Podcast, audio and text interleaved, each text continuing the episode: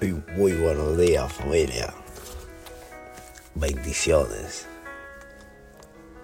Feliz martes. Wow. Qué bueno es el Señor. ¿ah? Y antes de empezar, vamos a hacer una oración. Amado Padre Celestial, te damos las gracias, mi Rey. Gracias por un maravilloso día que tú nos has dado, Señor. Gracias porque tú nunca te has olvidado de nosotros, Señor. Porque tú eres consistente, Señor. A pesar de que nosotros seamos fieles a ti o infieles a ti, tú todavía nos despiertas. Tú todavía sacas el sol cada mañana para nosotros. Tú siempre nos das salud, Señor. Tú nos das tu amor, mi Rey. Tu gracia, Señor, tu misericordia son nuevas cada mañana, Señor. Gracias por nunca olvidarte de nosotros. Gracias por ser tan consistente. Gracias por ser Dios. Porque, porque tú eres Dios, Señor. Porque esa es tu naturaleza, Señor, de ser fiel a pesar de que seamos infieles. De amarnos, Señor, a pesar de que a veces nos olvidemos de ti, Señor. Gracias, Señor. En el nombre de Jesús. Amén, amén, amén. Wow, sabemos que el hombre tiene la, la memoria corta. Somos rápidos para olvidar. Y lo que yo te voy a hablar hoy está en el libro de Éxodo capítulo 32. Vamos a leer, dice, a ver los israelitas que Moisés tardaba en bajar del monte, fueron a reunirse con Aarón y le dijeron, tienes que hacernos dioses que marchen al frente de nosotros.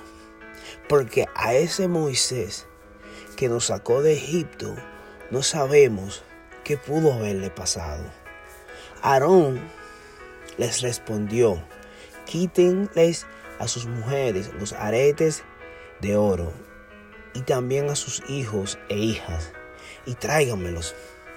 Todos los israelitas se quitaron los aretes de oro que llevaban puesto y se los llevaron a Aarón, quien los recibió y los fundió. Luego cinceló el oro fundido e hizo un ídolo en forma de becerro. Entonces exclamaron el pueblo de Israel, aquí tienes a tus dioses que te sacaron de Egipto. Cuando Aarón vio esto, construyó un altar enfrente del becerro y anunció, mañana haremos fiesta en honor del Señor. En efecto, al día siguiente los israelitas madrugaron y presentaron holocausto y sacrificios de comunión. Luego el pueblo se sentó a comer y a beber y se entregó al desenfreno. Entonces el Señor le dijo a Moisés, baja, porque ya se ha corrompido el pueblo que sacaste de Egipto.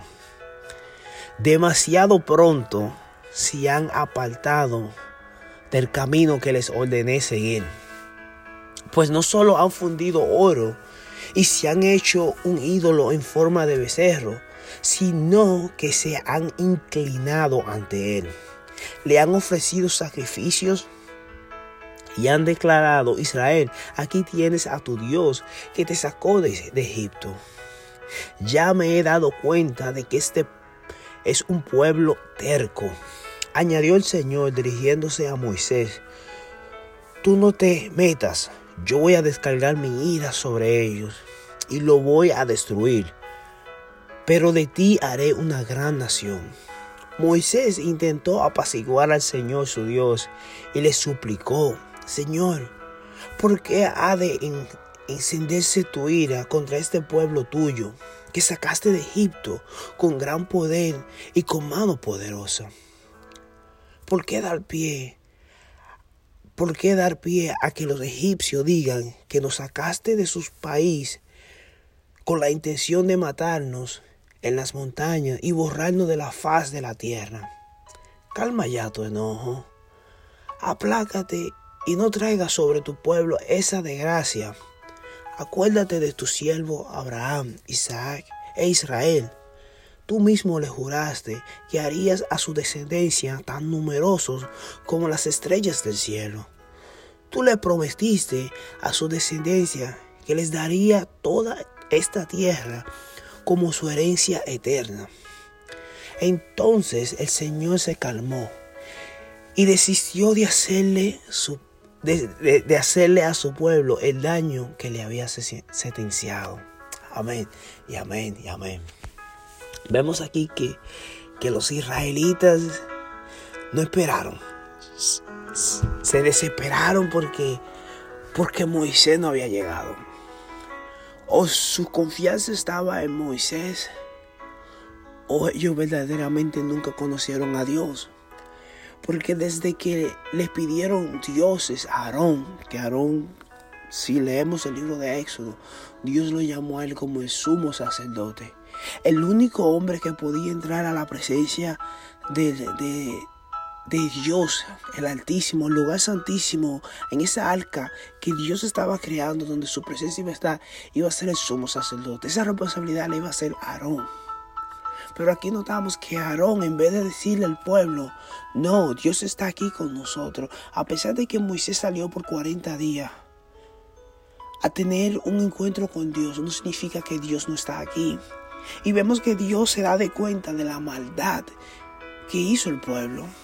Y la primera maldad que hizo el pueblo, eso es lo que hoy en día vemos, es que se han olvidado de quién es Dios. Y luego de que se olviden de quién es Dios, ponen otras cosas como si fueran su Dios. Y vemos que lo que los israelitas hicieron fue que tomaron oro, hicieron una imagen de un becerro en oro. Y después que hicieron la imagen, la adoraron, le ofrecieron sacrificio. Nosotros luego que nos olvidamos de Dios ponemos algo antes de Él. Y ese algo lo convertimos en nuestro Dios. Los israelitas estaban siendo conscientes de lo que estaban haciendo. Muchas veces nosotros lo hacemos inconscientemente, pero lo hacemos. No le ofrecemos eh, eh, un culto, pero sí le ofrecemos sacrificio. Y tú dirás, ¿cómo pasa eso? Claro, pasa de esta manera. Cuando nosotros ponemos nuestro trabajo antes que a Dios. Lo hacemos nuestro trabajo, nuestro Dios, porque ponemos nuestro trabajo de prioridad ante que Dios. Se nos olvida orar un día. Y ya cuando vamos en el carro, pues, ah, Dios entiende, gracias Señor. Y, le damos una, le ofrecemos a Dios nuestra sobra en vez de nuestra prioridad. Cuando Dios nos hace nosotros su prioridad, nosotros hacemos eso nuestra segunda opción. Luego de bajar de segunda, bajar a tercera, a cuarta. Y ya después pasa un tiempo que ni siquiera tenemos tiempo para orar.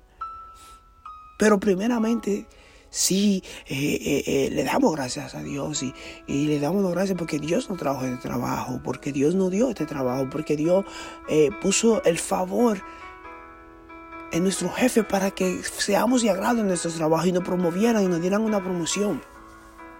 Los israelitas fueron igualitos. El oro que ellos hicieron el becerro fue el oro que Dios le proveyó. Porque si leemos en el libro de Éxodo capítulo 7, en adelante vemos cuando Dios empieza a traer las plagas en el pueblo de Egipto y le dan el favor a los egipcios y le dan todo su oro a los israelitas. O antes de que los israelitas salieran, los egipcios los bendicieron con oro. Y ese mismo oro que Dios los bendijo, ellos vinieron e hicieron otro Dios. Luego que hicieron otro Dios, no solamente hicieron eso, Luego le empezaron a dar la gloria a esos dioses, de que la razón por la cual ellos están donde están es por esos dioses. Los dioses fueron los que los sacaron de Egipto. Y muchos de nosotros hacemos lo mismo con nuestro trabajo. Decimos que estamos donde estamos es porque hemos trabajado tan duro y nuestro trabajo nos ha llevado acá. Y nos hemos olvidado de que verdaderamente donde estamos parados es por la gracia y la misericordia de Dios. No es por nuestro éxito. No es porque eh, eh, eh, papi y mami nos ayudó. No, no, no. Si Dios no hubiese ayudado a papi y mami, papi y mami no nos hubiese podido ayudar a nosotros. Al fin y al cabo, todo depende de Dios. Pero el ser humano tiene corta memoria. Se olvida rápido. Dice aquí que el pueblo, el pueblo de, de Egipto del pueblo hebreo, dice que al ver que, que Moisés tardaba en bajar del monte, fueron a reunirse con Aarón y le dijeron, tienes que hacernos dioses. Ellos necesitaban ver algo que pudieran adorar. Ellos necesitaban eh, eh, poner a algo que ellos le pudieran dar gracia. Nosotros los seres humanos por naturaleza somos así. Si vemos que Dios tarda en responderle una oración, empezamos a ponerlo en segunda opción en nuestras vidas. Déjame beber, ya, tengo que trabajar más porque seguro Dios se está tardando. Eh, eh, necesito dos empleos. Necesito hacer esto, necesito hacer otro. Y empezamos a poner a Dios en segundo lugar. Luego en tercero, luego en cuarto. Y ya llega un momento donde no tenemos tiempo para Dios, donde nuestro horario es muy busy, demasiado ocupado para pasar tiempo con Dios. Es demasiado ocupado para tener tiempo íntimo con Dios. Y siempre que vamos a la oración, muchas veces Dios no nos responde por una razón. Y es porque no sabemos orar. Muchas veces porque no sabemos pedir. Y otra, cuando pedimos, pedimos con malas intenciones. Nosotros hacemos nuestros planes y esperamos que Dios los bendiga. Cuando la palabra de Dios dice que Dios tiene planes para nosotros, en vez de nosotros decirle Dios cuáles son los planes que tú tienes para mi vida, nosotros vamos a decir, mira Señor, estos son los planes que yo tengo. Yo quiero un hombre que sea así, así, así, así, así, y este es el hombre que ya yo tengo en mente, este es el que yo me quiero casar, así que bendice mi relación. Y Dios te dice, pero si ese hombre no es cristiano, pero si ese hombre ni siquiera cree en mí, tú me estás pidiendo que yo te deje casar con un hombre que te va a abusar cuando yo no esté, cuando te case. Tú me estás pidiendo que te deje casar con, un hombre que te va a ser infiel. Tú me estás pidiendo que te, te deje casar con un hombre que me odia. ¿Cómo yo puedo hacerle tanto daño a mi hija? Y como Dios no quiere hacernos daño, a veces nos enojamos con Él y dejamos de orar. Muchas veces que vamos a, a, orar y lo único que se escucha en la oración es, es yo, yo, yo, yo, yo, yo, yo, yo quiero, yo quiero, yo quiero, yo quiero, yo, yo, yo, yo, yo. Pero muchas veces ni siquiera nos tomamos el tiempo de decir, Señor, ¿qué es lo que tú quieres? Verdaderamente, ¿qué es lo que tú quieres, Señor? Y muchas veces lo que Dios quiere contigo, lo que Dios quiere conmigo, lo encontramos en el libro de Marcos, capítulo 6. En el libro de Marcos, capítulo 6, dice, Del versículo 30 en adelante dice, los apóstoles regresaron de su viaje y le contaron a Jesús todo lo que había hecho y enseñado. sabemos que la oración es un diálogo, donde es una, es una conversación donde tú hablas con Dios, pero Dios también habla contigo. Dice, entonces Jesús les dijo, vayamos solo a un lugar tranquilo para descansar un rato. Lo dijo porque había tanta gente que iban y venían que Jesús y sus apóstoles no tenían tiempo ni para comer. Así que salieron en la barca a un lugar tranquilo donde pudieran estar a solas. Muchas veces lo que Dios quiere es estar a sola contigo. Muchas veces lo que Dios quiere es que tú lo escuches a Él. Ya te escuchó a ti, ahora quiere que tú lo escuches a Él. Él te quiere dar la respuesta a tu oración. Pero muchas veces nosotros terminamos y decimos amén. Pero no dejamos terminar el diálogo, no dejamos terminar lo que Dios ha dicho. Él le dijo, Dios le dijo a Josué, apréndete las leyes, pero medita en ella. Nosotros oramos, pero no meditamos en su palabra. Y ahí Dios tiene una guía en su palabra, en la Biblia, donde nos da la respuesta muchas veces a las oraciones. Sabemos que de una manera si Dios va a responder, no va a responder basado en su palabra. Ok, estamos pidiendo a Dios por, un empleo. Ok, está bien. El empleo te va a sacar de los pasos del Señor. Te va a apartar de Dios. Va a hacer cosas que Dios está en desacuerdo. Vas a saber que no viene de Dios. Porque Dios tiene instrucciones y tiene leyes. Pero el hombre no le gusta leer sus leyes, no le gusta leer sus instrucciones. No es porque no la entienda. Porque mucha gente dice, ah, pero es que yo no entiendo la Biblia. No, no, no, no, no. Es que la entienden, pero entienden que no pueden aceptarla. Porque la palabra de Dios solamente hace una transformación cuando el hombre la acepta. Cuando él dice la, la, la, la, la parábola del sembrador, él dijo, aquellos que escuchan la palabra y la aceptan, esos son los que dan fruto, el 30, el 70 y hasta el 100 por uno. La palabra de Dios no hace una diferencia en nuestras vidas hasta que no la creamos. Por eso Jesús dice, para el que cree todo es posible. No es para el que escucha. Jesús le hablaba a miles de gente. Pero no significa que las miles de ellas aceptamos su palabra. Quizá el ciento de ellas. O quizá los miles. Pero sin embargo fueron doce que él usó para que el Evangelio trayera el reino de Dios aquí a la tierra. Fueron once. Y esos once se multiplicaron, se multiplicaron, se multiplicaron. Y aquí todavía se sigue hablando del Evangelio.